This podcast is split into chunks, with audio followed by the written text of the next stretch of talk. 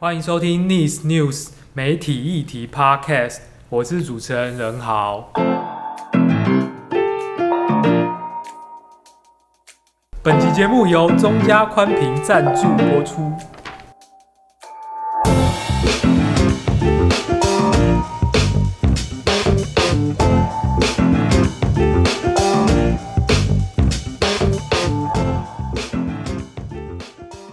大家好，然后欢迎大家来听这一集节目，这是我们今年度的第一集的节目。那我们这集节目呢，要谈的一个主题是在四月初的时候，其实有一件事情，就是台湾的三家收视率很好的新闻频道东森、TVBS 和三立，他们原本在 YouTube 上面的直播的频道内容，就忽然公告说他们。在四月八号之后就不不提供直播服务，然后这个其实也引起了还蛮不小的讨论。然后有一些人认为说，这个是不是呃有线电视系统跟新闻台之间的一些频道授权上面的一些争议问题啊？那今天这集节目我们要讨论这个议题，也要带大家来认识一下电视台和有线电视系统之间的爱恨纠葛。那我这集节目邀请到的是台湾传播学界。最了解有线电视，也经营过有线电视系统的师大大传所的陈炳宏老师，然后欢迎炳宏老师。大家好，我是陈炳宏。那首先要请老师先跟大家介绍一个，是因为虽然说呃很多人在讨论这件事情，但其实我觉得台湾大概不是非常多人理解说。呃，电视频道跟有线电视之间到底是什么关系？然后我们过去的电视的生态，从呃只有三台，然后变到现在可能几百台，那中间有线电视跟跟频道之间的的发展关系是什么？那可以请老师跟大家稍微说明一下，也解释一下这个历史背景。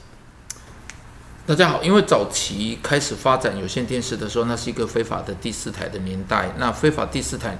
的出现是在于台湾人民对于娱乐的需求、娱乐影视娱乐内容的需求，但是那时候因为在威权时代，只有台视、中视、华视三家电视台，并不能满足。呃，当台湾经济成长，然后整个呃休闲娱乐越来越被重视的那个环境，所以开始有人用用用非法的内容，开始出现了所谓的第四台。那第四台的原因，我也常在跟大家分享说，很简单，就是因为台视、中视、华视，它是第四个。呃，可以接受电视节目的一个一个平台，所以就被称为第四台。那其实大家如果知道第四台其实是很多台。那由于后来的发展，第四台成立了，成为一个民众主要收视影视内容的一个呃平台或机制的时候，内容就当然相对的重要。所以台湾就开始大量的发展出呃所谓的呃频道。当然那个频道现在叫做卫星频道，可是现以前当然不是用卫星传送，甚至更早期是用跑带子的。就是，呃，我在当业者的时候，就寄给我一箱电影的呃呃呃录影带，然后我自己去排播。所以在那个年代是跑带子的年代，后来再开始有用一点用用电信网络，到后来用卫星传送。所以内容内容成为一个呃呃平台业者很重要的一个机制。可是另外，当内容越来越多的时候，当卫星电视系统，呃，卫星电视越来越多的时候，根据我最新的资料，到今年统计为止，大概这样，台湾有两百六，超过两百六十个有线电视呃频道。可是当有线电视系统逐渐的掌握在集团的手上，特别在二零零三年，党政军退出广电媒体，那所有经营媒体的党政军的势力必须退出，有线电视系统就退出，就增加了很多呃所谓的产权空间，加上。呃，当时经营第四台的业者，因为资金，因为有线电视是一个资金呃密集的产业，所以他们在资金不足。因为根据最新的有线电视法规定，他们至少有两亿的资本额。嗯、那当当年用草根的经营方式的有线电视业者，呃，讲好一好听一点，就到到这个时间点，在一九九零年代，他们就干脆获利了结，退出了这个市场。所以在党政军退出广电媒体，包括一九九三年有线电视。合法化之后，整个产业就变成是必须有大量的资金的挹注，所以到后来才发展到现在很多的财团，呃，包括当年的呃力霸友联集团，那就现在的东森，包括呃中嘉以前的一些呃木桥啊，或者是有一些和信，他们整个中国集团加入了之后，呃，有线电视从呃当年的六百四十六百四十二台，现在变成大概六十四个系统。那其实六十四个系统有两个特色，一个是是大概就四到五个财团所拥有，另外一个特色就是在各个有线电视区几乎是独占或者是双占，甚至连寡占都不是，在这种。情况之下，呃，系统业者就成为掌握内容的一个来源。也就是说，我常举例说，如果你家的有线电视系统是一个停车场，那我只能停一百部车，我有一百个停车位。可是刚跟各位报告的，现在如果台湾有两百六十个频道，然后有线电视系统业者做一个停车场的业者，他就可以决定哪一百个可以进来。所以那个当年的需要内容的一个呃趋势，就现成变成现在大家需要平台。所以有线有线整个有线电产业就从一个内容内容为王的产业，现在变成可能是系统为王，因为现在大家都知道，我如果不能挤进前一百个基本频道，我就可能没有人会记得三五八或五零六到底是哪一个频道。可是可能很多人知道 TVBS 在哪里，可能知道诶东森优台在哪里。所以这个整个这样三四十年的发展，现在其实。系统业者就掌握了所有整个内容的一个露出的一个一个权利哦。老师刚才讲的意思其实是说，最一开始有线电视它在在发展的时候是依靠内容来带动有线电视的发展。那接下来的情况可能是因为这些系统它已经开始在各地，它都已经有它的。呃，生态都已经稳定了，然后它有很很大量的订户数，所以是不是就变成是频道要来跟系统来拜托，要然后让他们可以上到这个系统上？对，所以导致现在很多现象的发生，就是当系统拥有了频道的生杀大权，那做一个频道的业者，他就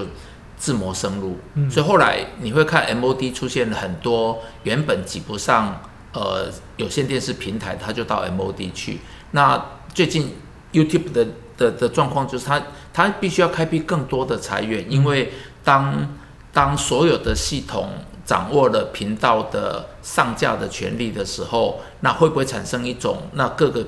各个频道为了要上平台就降价求售？所以会不会是在这种情况之下，其实？呃，频道业者不能透过因为有线电视的上架而获得应有的利润或收益，他们就会去开发更多的一个呃盈利的管道。所以后不会不会后来的 MOD，后来的像 YouTube 这种平台、网络平台，就成为他们可以获得更多利润、来更有效经营的频道的一个可能性。所以这样子的发展其实一点都不奇怪，因为做一个内容的业者，他就是。希望利用越来越多的平台去争取越来越多的收益，我觉得这是无可厚非的啦。嗯，就像前几年，其实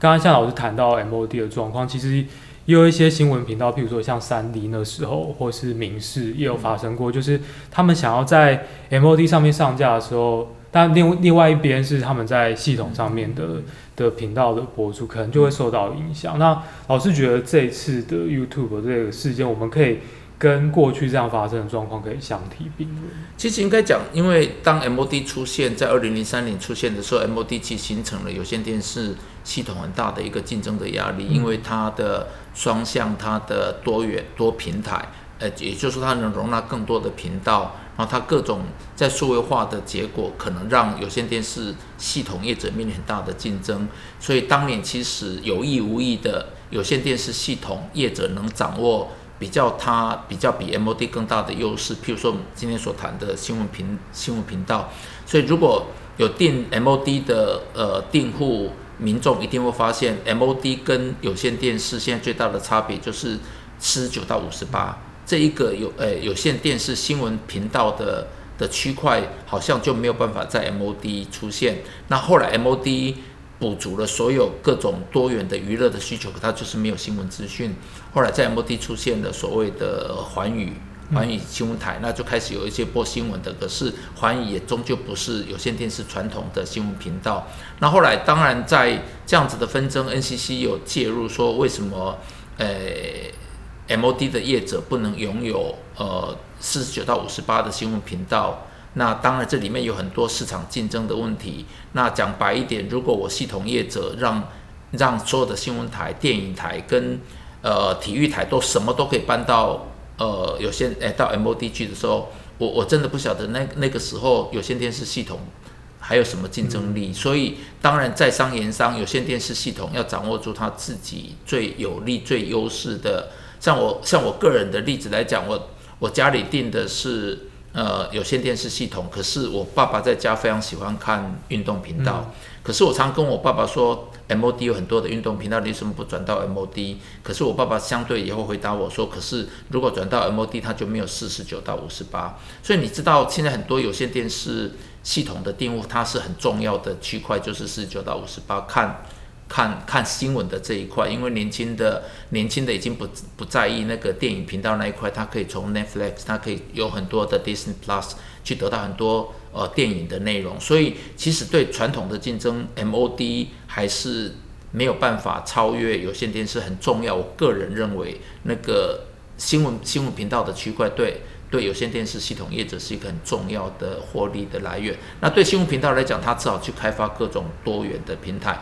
所以几年前开始，你就会看到，呃，YouTube 里面出现了各个新闻频道。那当然这时候，呃，当然那必须要做一个比较严谨的去做一个调查跟了解。可是我相信，说不定真的有一些人只，他自从知道 YouTube 里面可以看到各种新闻台之后，他就不需要有线电视系统了，他就把有线电视。电视停到停掉，那会不会是导致呃最近四月开始发生这件事情？有线电视系统业者介入，让所有在呃 YouTube 呈现的有线电视新闻频道整个消失？这个我倒没有具体的证据说这是有线电视要求的。可是如果从有线电视系统业者的角度来讲，如果你已经授权给我在有线电视系统播出了，你能不能再把同样频道的内容再到不同平台去播出？我觉得这一定有涉及著作权，那得要看当当初有线电视系统跟新闻频道他们签的合约有没有包括网络网络的版权。如果系统业者当初跟新闻平台、诶新闻频道签约是有包括网络的业网络的。呃，版权，那我相信这一次停播，呃，系统业者这样的要求并不为过。可是站在系统，哎，有线电视，呃，新闻频道的立场，我刚刚说过，他一定会想方设法可以赚取更多的收益。那你知道，在 YouTube 播出，我不仅可以插播这些广告，我的流量我还可以分分润，所以当然对呃频道业者有新闻频道业者不无小补。可是，呃，对系统业者，呃，就刚刚所说的，会不会有些人就不订有线电视系统了？所以这一次我也不意外有这样子的呃发生。可是真正事实的原因，可能要带还还需要有待去诶查证。我并没有很真实的掌握真正的原因到底是什么。特别是现在，不管是内容授权上面，因为通路很多嘛，就可能 MOD 是一个通路，嗯、网络是一个，然后系统有线电视是一个，那可能它的授权上面的的方式可能更复杂，也更多元。那老师刚才提到，譬如说像是有线电视，因为新闻频道的收视是是非常好的，那对他们来说这是一个很重要的内容。那其实。这种要把持这个重要内容的的竞争策略，其实，在现在的网络平台也是可以看到。譬如说，Disney Plus，它可能它关键内容就不会授权给 Netflix 上面，没错。所以那可能也是一个竞争上面的一个策略。对，应该我我再举两个例子。当年那个华视引进《甄嬛传》的时候，那因为收视非常的热门，可是 MOD 的 MOD 的订户一直在叫，因为 MOD 的订户只要打开华视到八点。《甄嬛传》的时间，它整个画面是黑的。那没有人可以理解说，为什么我家里订 MOD 看到华视的《甄嬛传》就是黑的。那后来我了解是华视当华视当初买《甄嬛传》的时候，它是不包括 MOD 的版权，它只有无线版权。所以透过这个理解，是让让台湾的民众知道，其实现在的影音内容有各式各样的版权。那如果再讲最近一点的事情，像呃去年的。奥运，嗯，所以有些有些有些观众一定在看新闻台的时候，突然发现整个画面是黑的，也就是说，那个授权是没有包括网络或者是有线电视或卫星。这其实授权是一个非常复杂的机制啦。所以，呃，在不同的授权情况之下，呃，拥有的版权它能不能播出，这个都其实都不是呃原来拥有呃内容的人可以决定的，除非他的授权是 all rights，他是把所有的授权都说出去。那对于内容业者，当然希望授权不是全面的，他能有一点点保留更多收益的机会哈。特别是现在有线电视已经跌破五百万户哦，OK，有可能。对对对对。那最后面想要问老师的是，就是从老师的观察角度啊，我们现在 YouTube 其实成为很多这些传统电视台他们在制播内容的时候，在思考很一个很重要的一个传播管道。那我是觉得未来这些。这些传统电视频道，他们在面对未来的这个整个网络生态发展之下，他们的策略会有什么变化？还是他们还是会比较 focus 在传统的有线电视的这些收视？其实，其实在讲未来的发展，其实对有线电视，特别是新闻频道，真的是很难。理论上来讲，他一定，他一定只只愿意授权给有线电视系统业者所谓的系统的版权。他一定希望保留更多的天上的网络的各种版权。可是，当整个新闻台最大的露出的平台在有线电视的时候，当它的露出平台是被掐住的，那他会不会还有能力或权利去保留他所有的版权？也就是说，如果我今这一次的猜测。YouTube 的 You YouTube 下架新闻频道的事件是因为版权的问题。那明年如果另有版权的问题，有线电视频道业者，诶诶诶，对对不起，新闻频道业者是不是还能拥有他上网络的版权？这个我就不敢说了，因为就有线电视系统业者来讲，如果他们这次要求新闻频道从 YouTube 下架，一定是影响到它的经营跟收益。所以明年用这个方式来猜测，就要看，呃，双方的，因为这是一个权力不对等。因为我刚说过，两百六十七个频道，哪一百个能上到基本频道？这个有些时候还是要看有线电视系统业者的脸色。那当当要看有线电视系统脸色的时候，这样子的一个节目的露出，将来，呃，我不敢期待明年，呃，YouTube 就会出现新闻频道。那新闻频道可以用各种多元的露出。刚特别还没有提到，就是说有诶、欸，对新闻频道他们需要新新闻频道需要用用网络来播出的时候，刚刚我们都知道，现在其实这几年来我们就发现了，呃，新闻频道利用网络成为一个他们规避广电法的一个机制。嗯，刚刚举一个最简单的例子，他们做自助介绍商品，在新闻台呃播报新闻的时候，他必须要打马赛克，甚至其实。老老实讲，法规是不准新闻台做置入的。可他们到到频道之后，不仅可以，还可以加赞助、加冠名，还可以甚至把那个马赛克都整个拿掉。因为目前的法规，我们没有没有规范到网络这一块。那这种当然，我觉得是让有线电视诶、新闻台的业者他们在所谓的招。招募自入的来源的时候，他可以跟厂商大拉拉的承诺说，我们可以在网络上露出。对，但是当这个这个优势也被掐住了之后，明年呃有线电视呃新闻频道到底能不能还有这样子的优势？我觉得这个还有待观察。可是有些时候入世人走出来的，说不定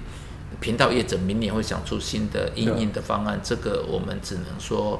再再观察看看，另外一个可能大的变化就是当，呃七月数位发展部成立之后，如果如果真的可以把网络内容纳管，嗯、那我觉得那也是呃新闻频道业者很大的一个挑战。他已经可能甚至可以利用网络来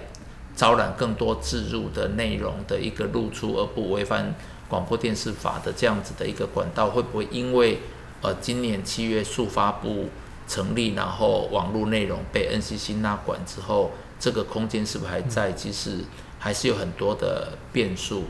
就是整个产业发展其实也跟这个传播相关政策的的建立，其实也有很大的关系。那其实老师刚才提到，譬如说像是呃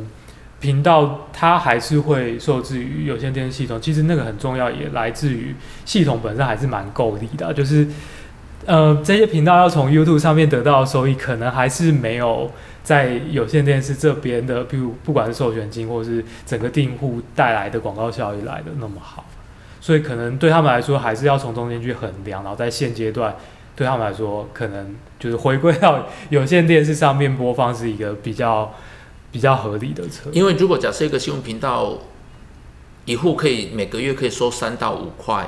那以现在的五百万订户的话，我一一个月就可以收一两千万。嗯。那这种情况之下，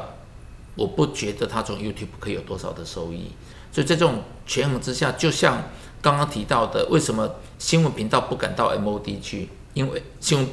因为有线五百万台，五百万个订户，然后 MOD 才两百，